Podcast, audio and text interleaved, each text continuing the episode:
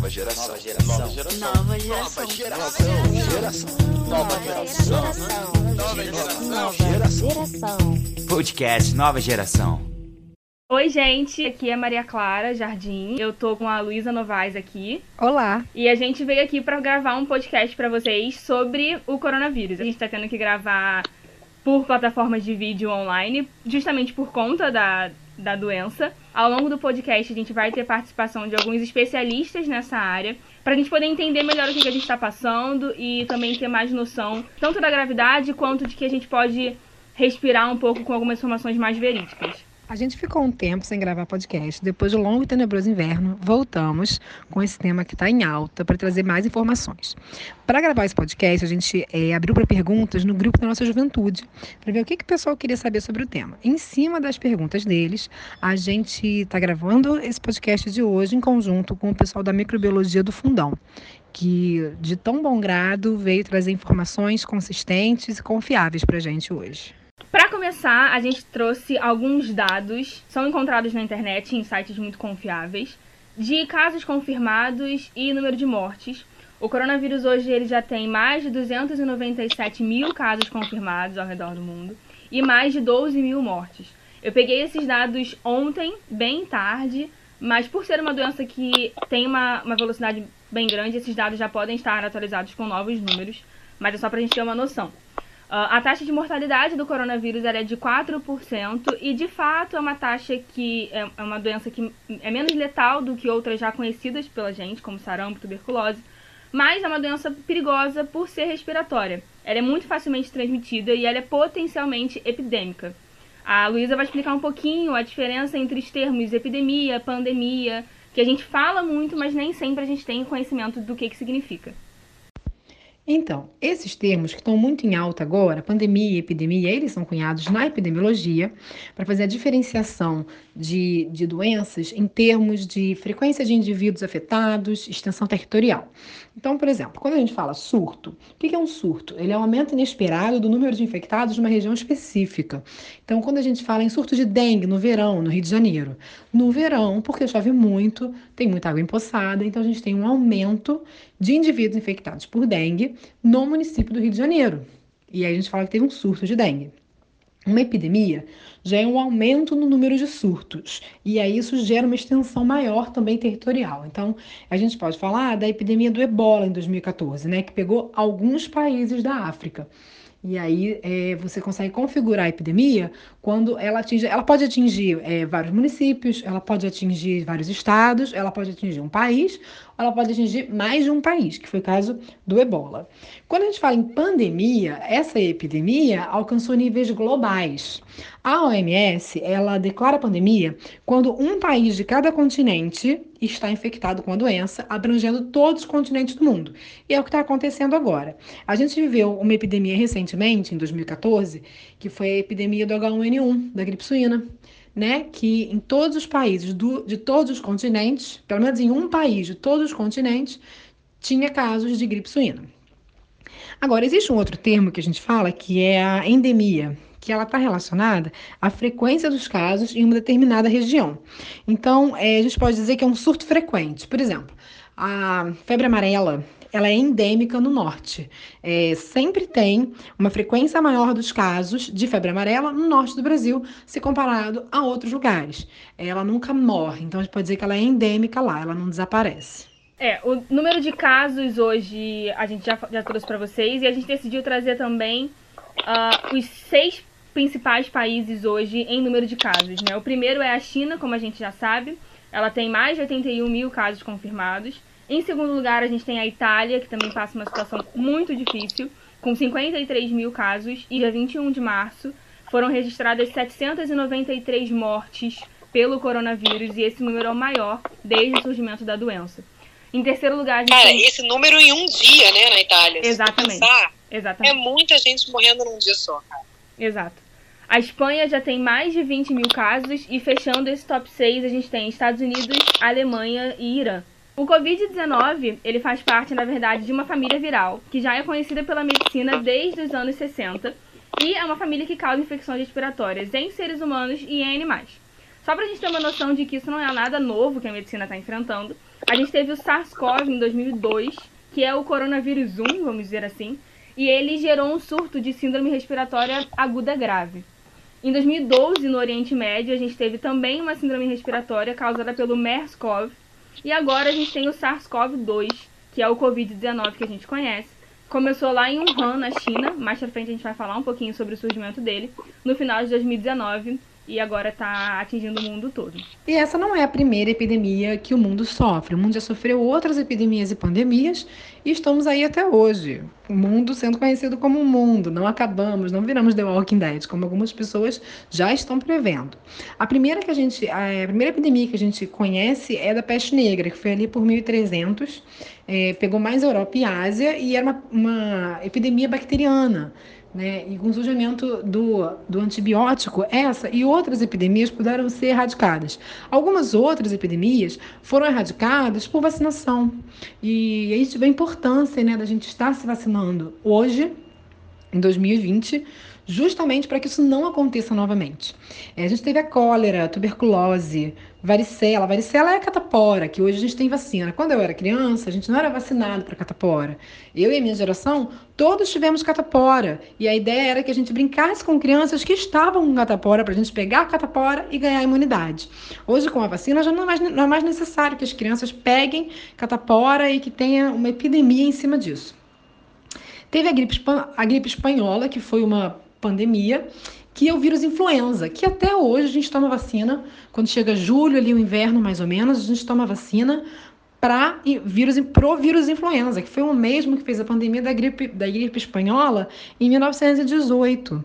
É, essa vacina é anual, porque o vírus muta. Desde então, o vírus tem sofrido mutações. Então, a vacina muda a cada ano. Então, não é porque você tomou a vacina de gripe há dois anos atrás que você está imunizado hoje. A vacina já mudou duas vezes desde então. Então, essa vacina confere a gente imunidade nova toda vez que a gente toma. Teve também a, a epidemia do tifo, a de febre amarela, a do sarampo, né, que é uma, que é uma epidemia, foi uma epidemia viral, é uma doença viral pelo morbilivírus. É, foi a principal causa de mortalidade infantil ali em meados de 1960. E a gente tem vacina hoje, sarampo era uma doença erradicada, tanto que quando eu estudei na faculdade infectologia pediátrica, o professor falou: olha, isso aqui eu vou passar por alto porque a gente nunca mais vai ver essa doença, a gente não vê há muitos anos. Estamos aí tendo surto de sarampo, né? Justamente porque algumas pessoas decidiram não se vacinar. Então, vacinem-se. A importância disso é para a gente não ver novas pandemias, epidemias e que a gente não precise de novos surtos de doença para se lembrar que já existe vacina para surtos que já aconteceram, epidemias já passadas. Teve também a epidemia da AIDS pelo vírus HIV, que os nossos pais viveram, conheceram de perto, que assim como o coronavírus, quando apareceu, ninguém sabia exatamente o que, que era, o que, que fazia, como é que tratava, como é que manejava, como é que se transmitia. As pessoas tinham muito medo de se infectar lidando com os portadores do, do, vírus HIV. E hoje, com, com o coronavírus, a gente vive um pouco isso, dessa incerteza de não saber de novas pesquisas. E foi a mesma coisa na década de 80 com a epidemia do vírus HIV, e que é, que é tratado hoje com medicamentos antirretrovirais, que melhoram a cada vez que são pesquisados e trabalhados.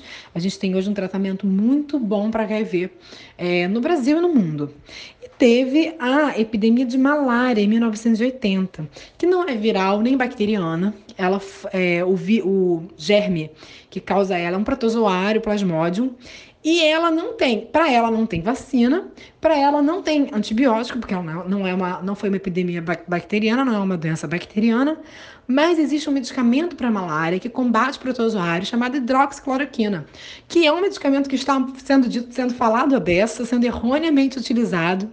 É, ele foi inicialmente feito para malária e depois ele foi utilizado para doenças autoimunes como lúpus e artrite reumatoide com muito sucesso, mas é um medicamento com diversos efeitos colaterais. A gente vai falar mais dele ao longo do podcast, mas é, as pessoas têm é, pensado em usar ele, têm comprado, mas ele foi inicialmente feito para malária, durante a epidemia de malária. Falando um pouquinho sobre os sintomas que o coronavírus traz, essa, acho que essa é a parte mais conhecida pelo, pela população. Os sintomas do coronavírus, ele é uma gripe, pode ser de leve a moderada, e ele traz sintomas como coriza, tosse, dor de garganta e febre. E em casos mais graves, podem causar, ele pode causar pneumonia e outras complicações respiratórias. A infecção pelo coronavírus promove uma síndrome gripal. Uma síndrome gripal é aquele conjunto de sinais e sintomas que estão presentes em diversas infecções respiratórias virais, principalmente. A gente tem o resfriado comum, entre outros tipos de síndrome gripal, e tem agora a gripe pelo, pelo coronavírus. A síndrome gripal ela traz uma clínica muito conhecida que todo mundo já teve gripe conhece, que é a coriza, o mal-estar, cansaço, tosse, febre, dor de garganta.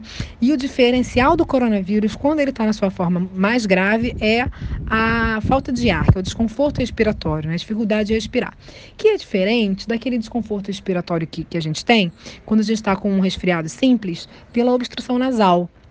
Quando a gente fica com o nariz entupido muito tempo, que dá dificuldade de respirar, vai dando uma certa, uma certa agonia, e a gente sabe o que, que é isso. A falta de ar pelo, pelo coronavírus, ela é muito mais súbita, e ela vem com uma dificuldade de puxar o ar mesmo. O paciente é, geralmente relata um desconforto respiratório muito grande. Nesse caso, esse paciente é indicado para ele buscar um serviço de saúde, porque isso sim é um sinal de gravidade. Os outros pacientes, mesmo que tenham coronavírus, é, que têm uma síndrome gripal simples, como um resfriado simples, é, não devem buscar serviço de saúde, porque eles vão sobrecarregar um serviço que precisa estar pronto para atender os casos graves. Agora, um grande diagnóstico diferencial são as alergias. Muita gente perguntou no grupo sobre a rinite. Se paciente com rinite está dentro do grupo de risco.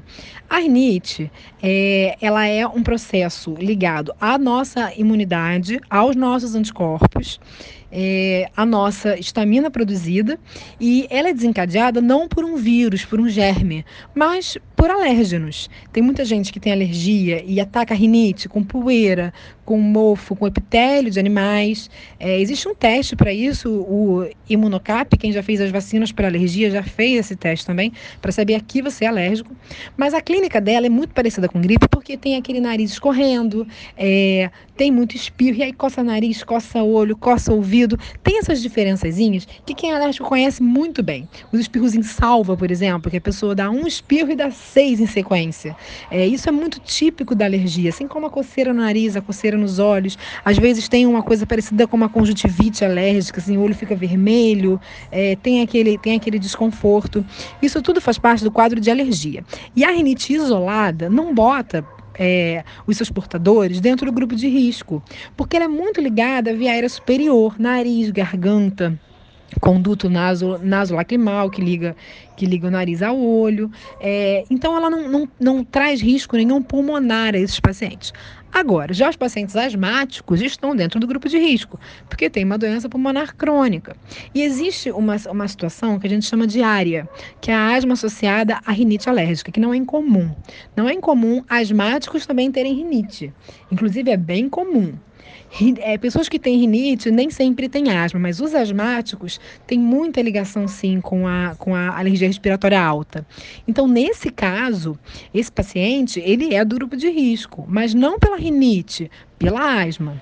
Mesmo que tenha rinite associada, a asma é que bota ele no grupo de risco, a doença pulmonar, a condição pulmonar crônica que ele tem.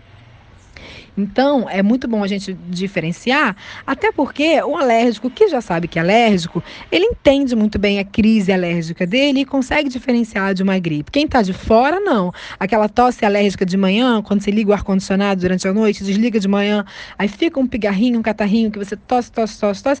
Essa tosse incomoda muito quem está em volta, que já pensa logo em coronavírus. É, mas o alérgico sabe que isso, é uma, isso é uma tosse alérgica. E a alergia não cursa com febre, é, não cursa com dor no corpo corpo, com nada disso. É um sintoma muito mais realmente é, de via respiratória alta. Bom, agora a gente mandou algumas perguntas para a equipe do Laboratório de Microbiologia lá da UFRJ. Perguntas tanto mais uh, médicas, como perguntas mais do conhecimento popular, perguntas que a gente se faz diariamente sobre o coronavírus. E eles foram muito, muito, muito parceiros em responder a gente porque é importante que a população também tenha essa noção de que a ciência do Brasil está investindo, eles estão pesquisando, eles não estão em quarentena, então eles estão sim trabalhando para descobrir a evolução do vírus. É, todas essas notícias que a gente vê muito sobre sequenciamento de genoma, tudo isso está sendo feito aqui dentro também, eles estão pesquisando para isso. Então eles foram muito parceiros. A gente agradece muito a eles que nesse momento abarrotados de trabalho por conta do coronavírus, pararam para responder as nossas perguntas, trazendo tantas informações novas. É muito bom a gente ver a ciência e a pesquisa evoluindo no Brasil, majoritariamente dentro das universidades. E essas universidades, ciência, pesquisa, que têm sido tão atacadas recentemente, tão menosprezadas, tão é, é, caluniadas mesmo, né? E nesse momento, um momento delicado como que a gente vive, a gente começa a pensar quanto vale de fato a ciência, quanto vale a pesquisa. E essa pergunta pode ser traduzida em quanto vale a nossa vida, quanto vale a nossa sobrevivência, porque esse hoje é o valor da pesquisa e da ciência. Exatamente. É, a gente vai ouvir o professor Leandro Lobo, do Departamento de Microbiologia, e a Amanda, a Hanna e o Gustavo, que são pesquisadores do Laboratório de Microbiologia também. A primeira pergunta que a gente fez para eles foi de onde surgiu esse vírus e como aparece geralmente um vírus novo. É relativamente comum que vírus tenham algum reservatório animal na natureza e acabem chegando em humanos. Isso pode acontecer ou porque o vírus acumulou mutações e aí conseguiu essa capacidade de infectar células humanas, né? Um vírus que antes não conseguia e por ter acumulado mutações agora consegue, ou então simplesmente porque esse vírus nunca tinha tido contato com humanos, né? Aquele animal ficava isolado ali na natureza e nunca tinha contactado humanos. Até o momento, acredita-se que alguns tipos de morcego do sul da China carregavam esse coronavírus sem manifestar sintomas da, da doença, né? Então o morcego estava saudável.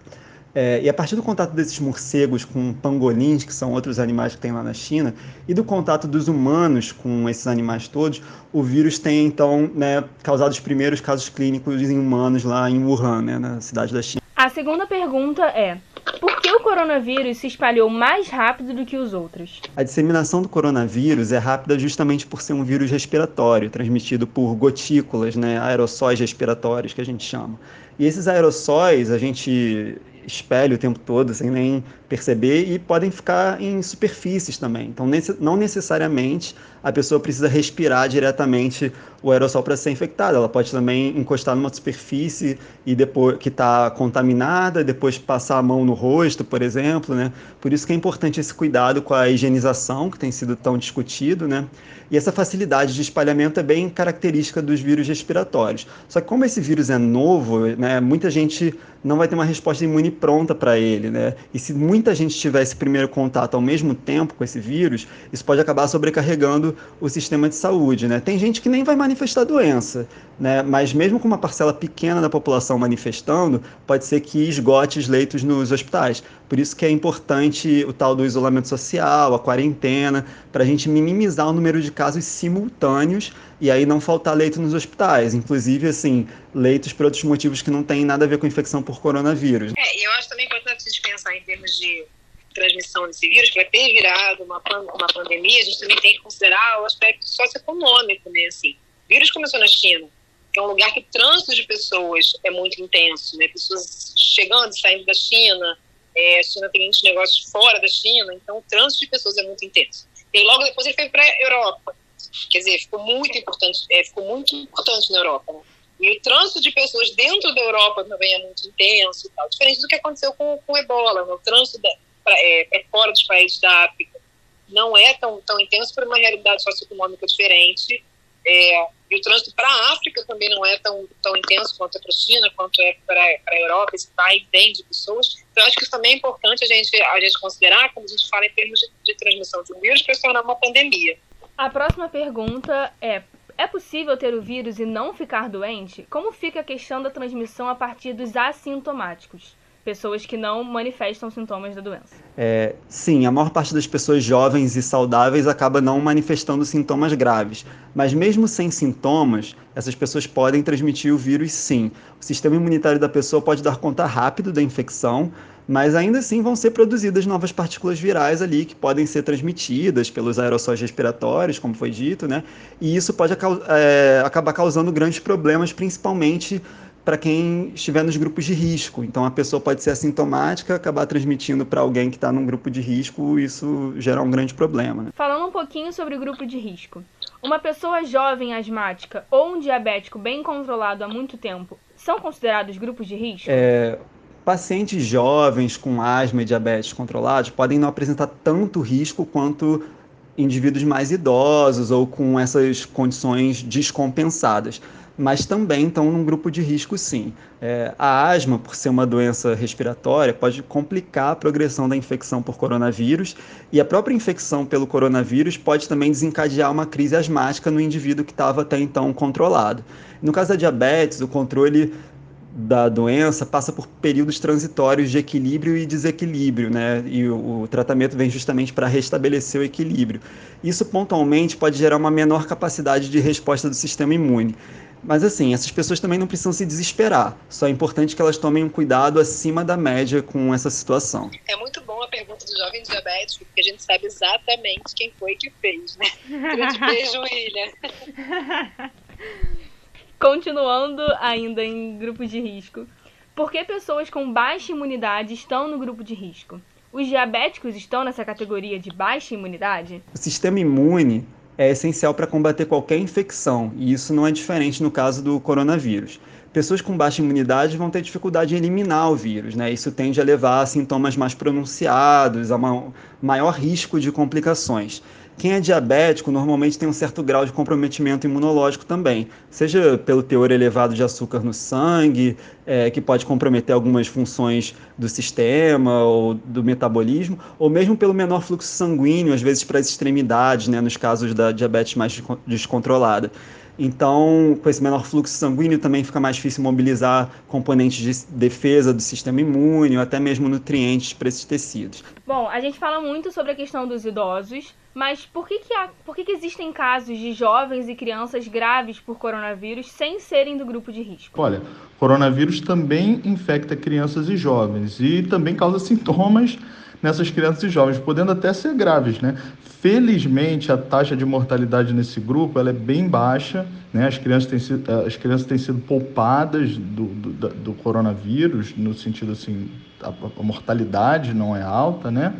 Nós, cientistas, ainda não entendemos muito bem por que isso acontece, é, mas os jovens não estão imunes, precisam tomar cuidado como qualquer um. Especialmente porque o jovem pode não desenvolver os sintomas, mas pode infectar alguém que seja do grupo de risco, né? Tipo os, os pais deles ou os avós. Há algum tempo atrás aqui no Brasil a gente passou pela Zika e, como a gente sabe, ela deixava complicações nos fetos, causando microcefalia.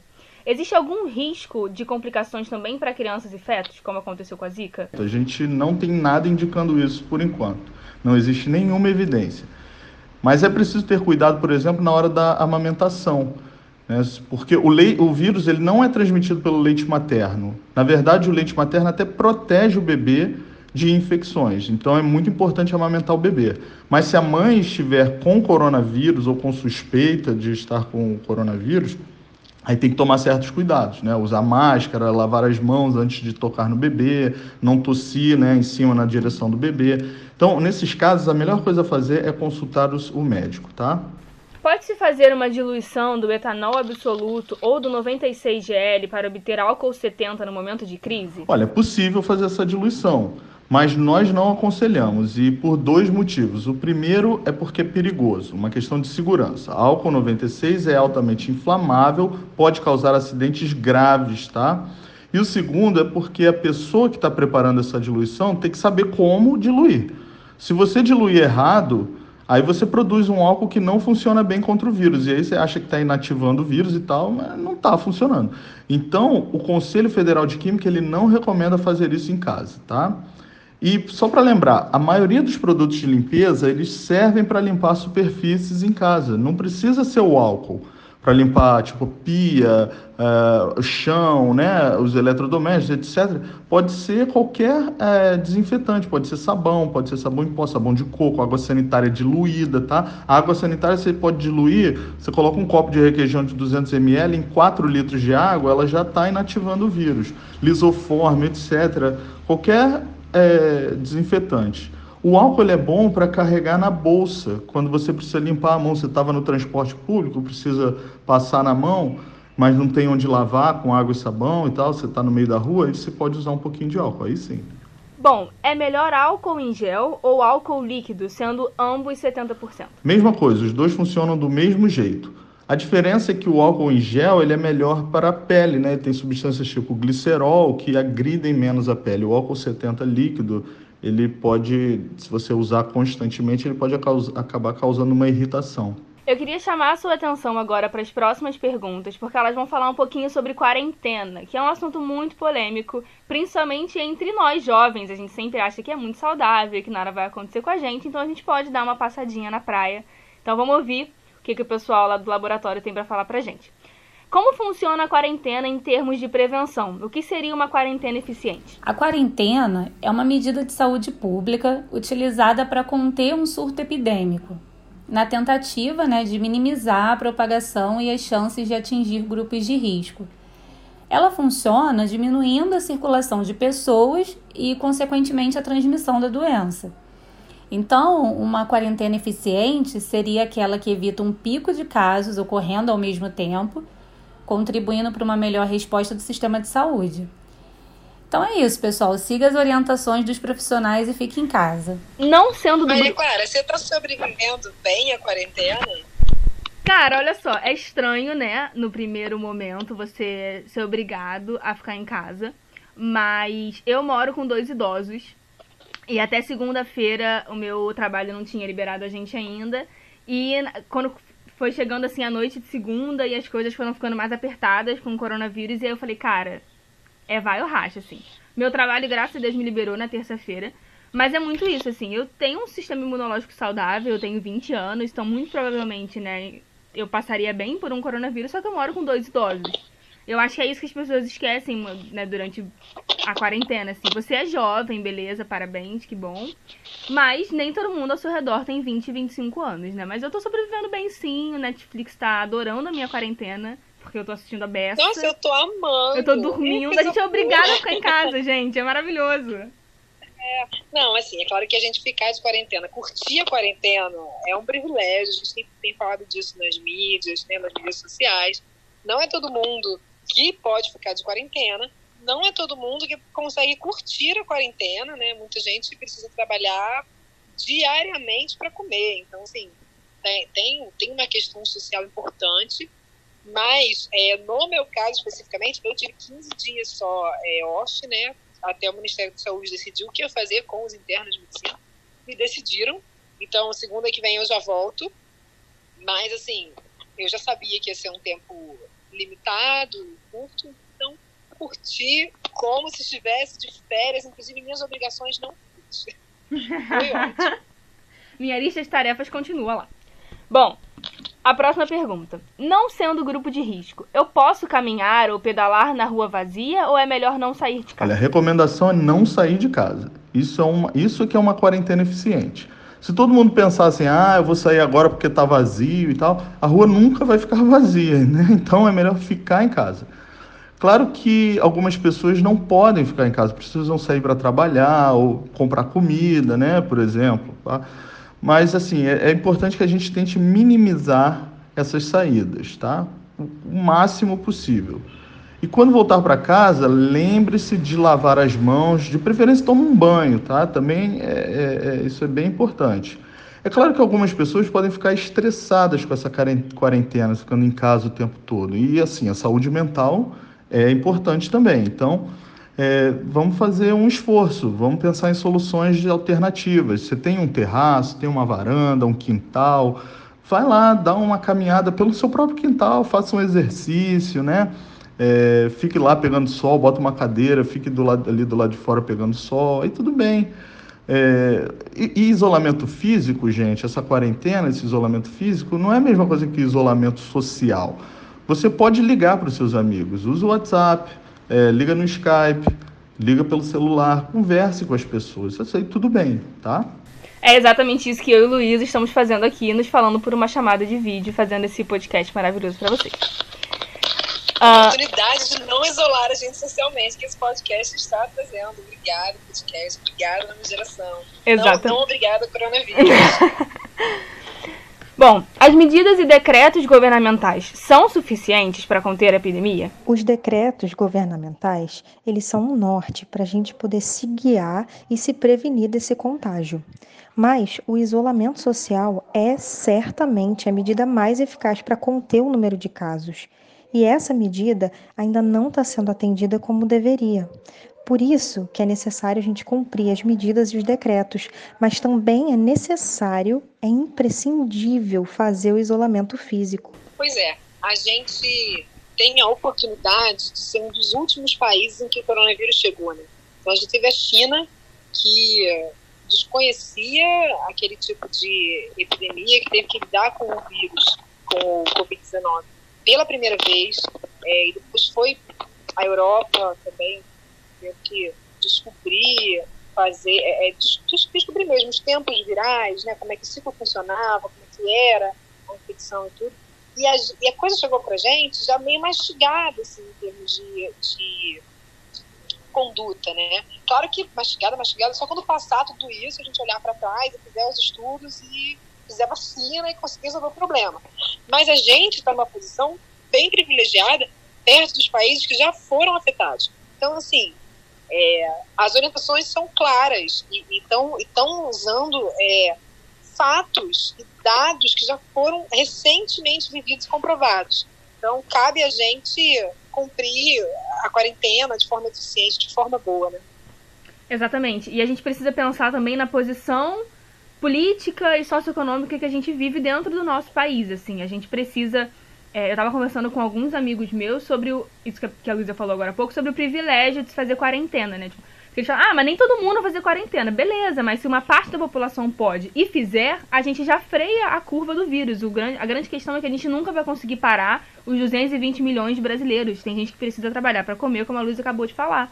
Mas a minha empresa me deu a possibilidade de trabalhar de casa. O governo deu 15 dias para Luísa. Então a gente precisa, como camada privilegiada, fazer valer essa quarentena. para poupar as pessoas que estão ao nosso redor. É, não, e, e todos os, os, profissionais de saúde, né, que estão ali no front, recebendo paciente infectado o tempo inteiro e, e tal. Se você é, lotar menos o sistema de saúde, melhor para esses profissionais poderem trabalhar e poderem dar um atendimento de qualidade. Então, diminuir as infecções é, é muito importante agora. É, eu, daqui a uma semana, vou estar lá de front, junto com todo mundo e tudo. Então, assim, eu desde agora já fico pensando, gente, tomara que as pessoas fiquem em casa, porque é, é, é, a gente vê, eu tenho amigos, os meus professores, os amigos e tal, ali na frente, e fico pensando, cara, não tem, o Brasil não tem, a gente não tem. Eu não posso falar do Brasil inteiro, mas posso falar do Rio de Janeiro. Não tem condições de atender a população em massa infectada. A gente não tem leito, não tem é, é, ventilador, não, não tem suficiente, não tem gente com perícia para entubar bem suficiente. Uhum não tem leito de CTI. Então, assim, é, é, uma, é uma prevenção para a nossa própria vida, né? Exatamente. Bom, muito se fala em relação a possíveis tratamentos, principalmente com a hidroxicloroquina e o tocilizumab. Se eles são indicados para outros tratamentos, como eles atuam no combate ao vírus? A hidroxicloroquina é muito utilizada no combate à malária, né? mas também como imunomodulador em casos de doenças autoimunes, diminuindo a inflamação. Então, ela pode diminuir a inflamação ali para uma pessoa que tem autoimunidade. O tocilizumab, por sua vez, atua diminuindo a inflamação na artrite reumatoide, que também é uma doença autoimune. Então, no caso do uso desses medicamentos contra o coronavírus, os dados ainda não estão muito robustos, os estudos ainda estão é, em fase assim, de validação. Mas, é, na verdade, então a gente não recomenda que ninguém tome esses medicamentos sem orientação médica, né? Isso é muito importante. As pessoas não devem tomar os medicamentos por conta própria. Há casos de infecção viral, por exemplo, em que a hidroxicloroquina pode piorar os sintomas e a progressão da doença.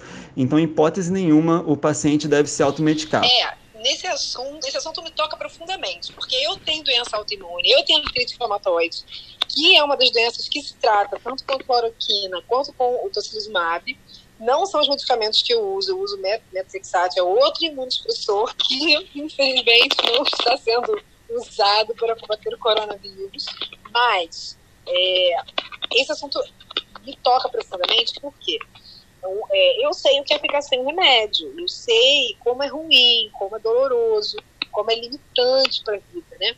E são doenças crônicas, elas não têm cura. Quem usa esses remédios, esses remédios, desde sempre para sempre. Desde que descobriu a doença, vai usar para sempre. Então, assim, é, é, se para de usar, a doença vem e vem feroz, sabe? E é, essa semana, um amigo meu estava na farmácia e ele viu um pai, isso é uma farmácia aqui no Recreio, no Rio de Janeiro, tá? Um pai chorando que a filha dele tem lupus, que é uma doença autoimune, tratada com hidroxicloroquina, chorando porque estava acabando a hidroxicloroquina da filha dele e ele já tinha ido a 10 farmácias que não tinha hidroxicloroquina em nenhuma farmácia. E aí é, tem, tem relatos de pacientes que não estão achando cloroquina nem na distribuidora. O tocilizumab não vai acontecer isso porque ele é extremamente caro, muito caro. Inclusive, quem usa precisa da ajuda do governo, porque é muitos mil reais. Então, com ele isso não vai acontecer. Mas a cloroquina, que é ali o medicamento de referência, é 70 reais, mais ou menos, as pessoas estão comprando. Gente, é muito expressor. Isso tem indicação. Inclusive, a cloroquina, é, quem tem indicação de usar, ainda assim, antes de começar a usar, tem que ir no oftalmologista, porque tem doenças maculares de fundo de olho que são ativadas com a cloroquina, ela faz intoxicação. Então, assim, as pessoas estão sem nenhuma perícia, sem nenhum cuidado, achando que estão tomando, sei lá, coristina, entendeu? Vitamina C, que ainda assim também tem que ter cuidado, porque o ibuprofeno, que é um inflamatório amplamente utilizado, né, o Advil, todo mundo conhece, todo mundo usa, dor de garganta, com dor muscular, com cólica, às vezes melhor, cólica. Então, assim, é, esse, esse medicamento é, tem sido agravante em casos de coronavírus, tem feito a infecção ficar pior, tem feito é, a doença ficar pior. Isso ainda não tem estudos amplos, mas os estudos que tem são suficientes para a gente ter cautela, muita cautela, inclusive indicar substituição para esse medicamento, nesse momento. Então, assim, isso é um medicamento que tem poucos efeitos colaterais, que a população geral costuma usar. Agora, a cloroquina, gente, é muito específico para doenças específicas e não é bom fazer tratamento doença autoimune. Tem diversos efeitos colaterais. Então, assim, são, são tratamentos que são feitos com muito cuidado, com ajuste fino. A minha reumatologista me é, avalia mensalmente para ver se o meu medicamento não está me dando intoxicação. Porque é o que os medicamentos fazem. Você não está imunossuprimindo demais. Então, assim, todos os medicamentos para doença autoimune e reumatológica são utilizados sob supervisão intensa dos médicos com muito cuidado. Então, as pessoas têm que parar com esse negócio de comprar cloroquina e começar a tomar, porque não é preventivo. É, tem sido um estudo feito em pacientes internados, gente. Então, por favor, não façam isso. Eu acho que o coronavírus ele está trazendo a gente para um momento onde a gente precisa ter muita responsabilidade sobre as nossas atitudes, porque elas estão é, impactando o nosso próximo diretamente. Então, se você é jovem, você sai, você é infectado, você pode transmitir. Se você entra no mercado e compra todos os álcool em gel do, da, da prateleira, você vai deixar alguém sem. E se você entra numa farmácia e compra um, um remédio para uma pessoa que tem uma doença autoimune, você está deixando alguém sem aquele medicamento. Então, é um momento sim para a gente olhar para nossa humanidade, para o nosso convívio social, fora da caixinha de, de, de somos todos amigos, vamos tirar uma selfie, mas eu preciso pensar na saúde da pessoa que está do meu lado. Bom, quando se precisa sair de casa, como retornar sem levar o vírus para dentro? É uma pergunta muito importante para pais que trabalham ou para jovens que têm é, outras pessoas em casa, outras pessoas no grupo de risco. Quais são as medidas efetivas de limpeza, como limpar sola de sapato, limpar maçanetas, corrimãos e etc? As medidas de asepsia, elas são fundamentais para manter a casa livre do vírus, já que ele se mantém viável em diversas superfícies por muitas horas, tá? Assim que chegar em casa, evite tocar em qualquer lugar antes de lavar as mãos e, se possível, tomar um banho depois de sair na rua. As roupas usadas podem ser lavadas normalmente. As compras elas podem ser limpas com água e sabão ou álcool 70% líquido, já que elas ficam expostas lá no mercado e muita gente coloca a mão nessas mercadorias.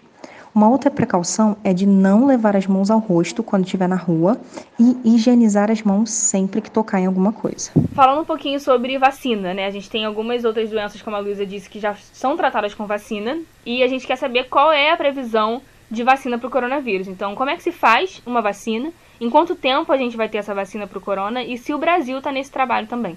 Uma vacina é um composto que estimula a imunidade adquirida do nosso corpo, fazendo ele produzir anticorpos.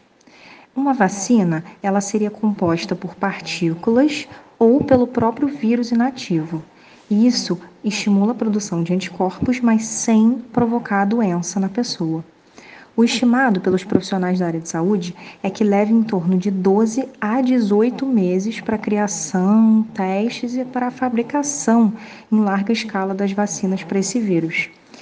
O Brasil, através de organizações como o Instituto Butantan e a Fiocruz, está trabalhando em busca de uma vacina. Bom, por último, quais são as previsões para a pandemia no Brasil a partir de agora? É importante ter em mente que em qualquer lugar do mundo as previsões poderão ser melhores se as medidas de contenção forem aplicadas o quanto antes. A pior previsão é quando nenhuma medida desse tipo é tomada. O nosso país já começou a trabalhar nesse sentido. Hoje, as previsões para o Brasil são preocupantes, porque nós sabemos que poderá faltar leitos se muitos ficarem doentes ao mesmo tempo. É, é difícil trabalhar com números exatos, uma vez que nem todos os suspeitos são testados, mas nós podemos dizer que a previsão é preocupante e que a única forma que nós temos de combater nesse momento é que todos que possam ficar em casa fiquem. Nós precisamos tentar segurar ao máximo o número de infectados para que o sistema de saúde não fique ainda mais sobrecarregado e aumente o número de vítimas fatais. Essas foram as 19 perguntas que a gente fez para o pessoal lá do, do Laboratório de Microbiologia da FRJ, mas a gente também trouxe uma sessão de fato ou fake. Desde que o coronavírus surgiu e começou a ser um assunto da pauta do brasileiro, muitas informações sobre ele surgiram, muitas informações que nem sempre são tão verídicas assim, ou que de fato são só para enrolar a população e para deixar as pessoas desesperadas. Então a gente trouxe esse fato ou fake aí, que é meio inspirado na, na coluna da Globo News. E a primeira pergunta é: chá e gargarejo funciona para prevenção do coronavírus? É, os chás e gargarejos não vão né, funcionar para prevenção da infecção, isso é fake. Nada disso ajuda na prevenção da doença. Alguns gargarejos, principalmente esses encontrados em farmácias, com um princípio ativo concentrado, podem ajudar a minimizar a dor e a inflamação, mas né, não vai impedir que a pessoa seja infectada. E também é, esses gargarejos não vão substituir o tratamento médico convencional, nos casos em que for necessário. Os chás, eles também possuem princípios ativos em menor concentração e podem trazer uma sensação de bem-estar, mas de forma nenhuma também vão prevenir a infecção e também não substituem o tratamento médico. Eu estava falando agora com a, com a Maria Clara, a gente adora chá, chá é bonzão, muito gostoso. Né? Duas senhoras idosas tomando chá com as amigas, muito bom demais. Mas, cara, não adianta. Toma porque é gostoso, mas não toma por coronavírus. Próximo fato ou fake. Os animais também transmitem o vírus? É, os únicos animais que transmitem esse vírus é, são os morcegos e pangolins lá da China, né? A gente não precisa se preocupar com cães e gatos, com os animais com que a gente tem contato aqui no Brasil por enquanto. Né? A infecção pelo coronavírus pode deixar sequelas? É, existem dados sobre sequelas nos pulmões em pacientes da China, mas eles ainda estão em avaliação, não sabemos ao certo. Álcool em gel substitui a lavagem das mãos e a, com água e sabão. No contexto da rotina, pode-se usar álcool gel para higienização sem qualquer problema, especialmente em situações nas quais não há acesso a um lavatório, né? Mas lavar as mãos com água e sabão é muito importante, especialmente no caso desse vírus, porque o sabão desestrutura o envelope lipídico do vírus. Próximo. O vírus não sobrevive a altas temperaturas. É, esse vírus ele é especialmente sensível a temperaturas elevadas. Mas quando falamos de temperaturas elevadas, a gente está falando de fervura, né? temperaturas altas de verdade. Não é para confundir com as altas temperaturas do verão carioca, por exemplo. O vírus pode permanecer ativo mesmo em climas quentes e pode ser disseminado aqui sim. É, vou ser muito sincera que eu, a primeira vez que eu ouvi que o vírus não sobrevivia a altas temperaturas, eu falei, gente, estamos salvo! 40 graus no Brasil! Eu, olha como é que a gente cai, né? A gente se perde. É.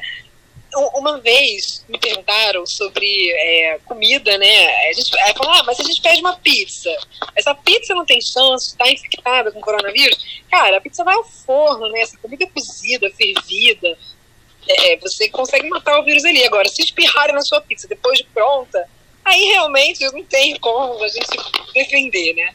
um japonês ou outro aí, a galera pode estar evitando, né? Porque tem manuseio direto na mão, mas uma pizza acho que a gente ainda pode. Uh, os idosos devem buscar o centro de saúde sempre que tiverem sintomas gripais, pois tudo indica que pode ser considerada uma infecção pelo Covid-19. Fato ou fake? Fake. Mesmo os idosos, se tiverem apenas sintomas leves de gripe, devem ficar em casa e tratar como trataria uma gripe normal. Ir aos centros de saúde com sintomas leves pode facilitar a infecção de outras pessoas e, caso o idoso não esteja infectado, facilitar a sua própria infecção. O uso de máscaras é indicado para a proteção de pessoas saudáveis. Fake. O uso de máscaras só é recomendado para pessoas com sintomas, né, que é para evitar a dispersão de gotículas e para os profissionais da saúde. Próxima pergunta. Até porque, rapidinho, até porque assim, o pessoal de máscara, que não, não costuma entrar em centro cirúrgico, né, que tá usando a máscara agora, por de se infectar, leva a mão ao rosto toda hora para ajeitar a máscara, né, puxar, aí puxa para respirar fora da máscara. Então, assim, só está gastando dinheiro, que as máscaras estão caríssimas, caríssimas, absurdas. Então, não precisa, gente. Próxima pergunta. Água exposta ao ambiente por muito tempo não deve ser bebida, pois pode ter sido contaminado pelo coronavírus. Isso é um claro reflexo do, do trauma que o brasileiro tem com dengue. Mas vamos ouvir se é fato ou se é fake. Água exposta ao ambiente por muito tempo não deve ser bebida, pois pode ter sido contaminada pelo coronavírus. Olha, eu não conheço nenhum artigo científico que tenha descrito a transmissão de coronavírus por água contaminada. Mas assim, de qualquer jeito, beber água que ficou exposta ao ambiente por muito tempo não é recomendado porque pode ter outros micro-organismos ali, outros, pode causar, transmitir outras doenças, tá?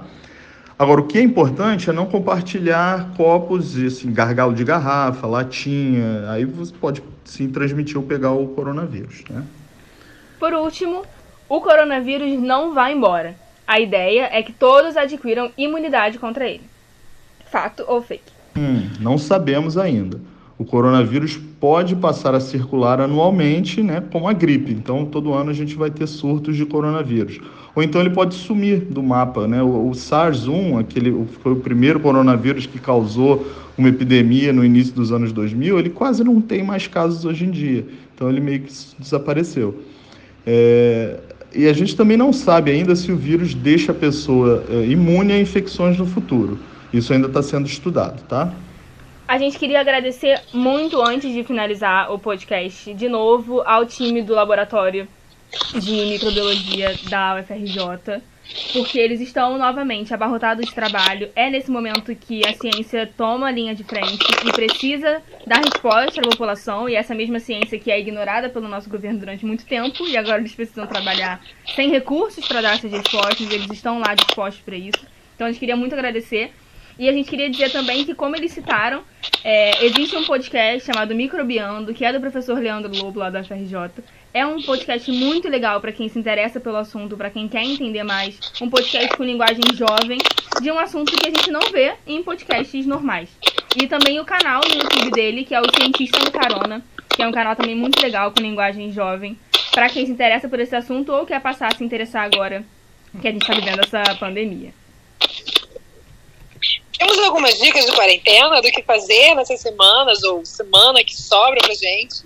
Eu tenho uma dica muito legal que eu descobri ontem. Assim, fora as dicas já normais de Netflix e tal, a gente pode falar um pouquinho sobre elas. Mas ontem eu descobri um, um aplicativo de, de ligação de vídeo chamado House Party. Ele está disponível para iOS, eu acredito que ele também esteja disponível para Android. Ele é um aplicativo que suporta mais, mais é, mais pessoas na sala do que os aplicativos comuns. Eu gostei dele porque ele tem alguns joguinhos que você pode jogar. Então, ontem eu fiquei umas duas horas fazendo vídeo chamada com alguns amigos meus e você consegue jogar alguns jogos de conhecimentos gerais, heads up, esses joguinhos assim. É muito legal para passar o tempo. E eu acho muito importante que a gente cultive o costume de ligar para os nossos amigos é, é, por vídeo para que a gente não perca contato com as pessoas. Eu sou uma pessoa que gosta muito de estar com, com os outros. E falar por WhatsApp uma hora cansa, falar por WhatsApp você não tá ouvindo a voz da pessoa. Então acho muito importante. E também queria indicar a série Love is Blind, porque eu estou viciadíssima nessa série, é uma série muito divertida. Então, para quem gosta desse negócio de relacionamento, de casamento e tal, é uma série muito legal. Eu quero indicar um perfil no Instagram de uma personal trainer que está fazendo, está passando gratuitamente séries diárias, cada dia é um circuito diferente para você fazer em casa, sem precisar sair de casa com exercícios. É muito legal. O nome dela é Fabiana Sinis, Sinis S-I-N-I-S. E o Instagram dela é Fabi underline Sinis underline personal. Cara, todo dia tem lá e tem os é, stories gravados dos dias anteriores. Então, assim, quem quiser começar do dia 1, pode. E ela vai fazer isso enquanto durar a quarentena. Pra gente não ficar parado dentro de casa, porque não é bom nem pra, nem pra cabeça. Isso é um exercício que pode fazer em qualquer canto da sua casa. Ela usa balde para fazer é, é, série, série de membro, super, membro superior. Cara, é super legal. E eu quero indicar dois aplicativos de jogos. Eu adoro jogos. E eu estando parada em casa, podendo jogar, adoro. Um é o Gartic.io. Io é a versão melhor do, do Eu Gartic. amo. Muito maravilhoso. É imagem e ação de desenho. Você monta a sala só com seus amigos ou pode jogar é, é, em salas já com pessoas aleatórias. Cara, é divertidíssimo. Você faz desenho, a pessoa tem, tem que adivinhar e vai ganhando os pontos. Cabem até 15 pessoas numa sala. Toda noite, sem pular uma, estamos jogando Gartic. E o outro é Mega Jogos, que é um, um aplicativo que tem todos os jogos de baralho que a humanidade conhece. É, eu sou jogo sueca, então eu amo sueca. Eu fico jogando direto, você pode jogar com pessoas conhecidas ou com pessoas aleatórias. Tem, tipo, duas mil pessoas online sempre. É, é muito legal, dá pra jogar o dia inteiro se você quiser. É, eu digo que não se mas é muito legal. Então, assim, Mega Jogos, Gartic e Fabicines. São minhas indicações para quarentena. Uma quarentena feliz. Eu queria dar uma, uma última dica que é determine o seu limite de consumo de informação. Eu tava falando com a, com a Luísa que eu decidi parar de ler sobre o avanço do coronavírus. Obviamente, a gente, eu voltei a pesquisar para poder fazer o podcast, mas chegou um momento onde era o meu limite de absorver aquele tipo de informação. Existe um termo novo que está rodando aí na, na, nas redes sociais que é o infoxicação, que é quando você se sente é, intoxicado pela quantidade de informação que você recebe mesmo, né? A gente tem hoje um acesso à informação muito grande e isso é, é- é- pode causar danos sérios à nossa saúde mental. Você lê o tempo todo sobre aquilo, você fala o tempo todo sobre aquilo. Então, ontem, nessa videochamada, por exemplo, que eu entrei com os meus amigos, o assunto proibido era coronavírus. A gente brincou um pouquinho ali no início, né? Tipo, nossa, vamos, va- vamos em qual restaurante, tá? Vamos comer o quê? E depois a gente parou e começou a conversar sobre a vida, porque a vida, ela continua, mesmo com a, com a pandemia. E é importante que a gente não perca a ligação com outras coisas que não são o, o vírus, né? Não, e é pra gente também, é, claro que não é pra menosprezar a pandemia, a sabe que é, que é, que é importante, que não é, que não é uma besteira, que a gente tem que tomar os cuidados necessários, mas tomando esses cuidados, com essa consciência, é importante a gente lembrar também que esse, essa super informação, essa in, como é que é? Infoxicação. Maravilhoso esse termo. Essa infoxicação gera pânico. E pânico gera lucro para algumas pessoas. Pânico gera lucro para mídia, né? Porque os canais de televisão ficam o dia inteiro passando notícias sobre coronavírus e as pessoas assistindo o dia inteiro. Então, assim, isso gera ibope. É, pânico A Globo criou um programa só pra isso, né? A Globo criou É, um combate ao é. coronavírus só pra isso. Não, eu tava vendo é, é, a Globo News um dia desse, e num intervalo de 30 minutos, a cada intervalo que tinha na programação, era Coristina D fazendo propaganda, antigripal, vitamina C, e assim, sem parar. Então, quer dizer, tem muita gente lucrando com o pânico, né? É, tem é, a indústria farmacêutica, a indústria de máscaras, de, ál, de álcool, gel, álcool gel. Então, assim, é, o pânico gera lucro para muita gente. Então, o pânico é interessante para muita gente. Então, assim, é importante a gente também se afastar disso e não panicar. Claro que sem perder a dimensão da realidade, da importância do que está acontecendo. Não é só uma gripezinha, gente. Não é de verdade. Fiquem em casa, escutem esse podcast. Ele é bem grandinho pra vocês saberem tudo que vocês precisam saber sobre o assunto. A gente teve participação de especialistas, a gente tem a nossa médica quase formada aqui. Ai, não, daqui a três meses se o corona deixar. Ou menos, se o Mandetta mandar. A gente queria muito agradecer a, a participação de vocês também mandando perguntas. E se você ouviu até aqui o final, obrigada também. Esse podcast ele foi gravado dentro das não normais condições de temperatura e pressão, mas a gente decidiu fazer porque é uma necessidade da nossa, da nossa comunidade. Então, obrigada pela, por você ter ouvido e um beijo, tchau, tchau. Nova geração. Nova geração. Nova geração. Nova geração. Nova geração. Nova geração. Nova geração. Podcast Nova Geração.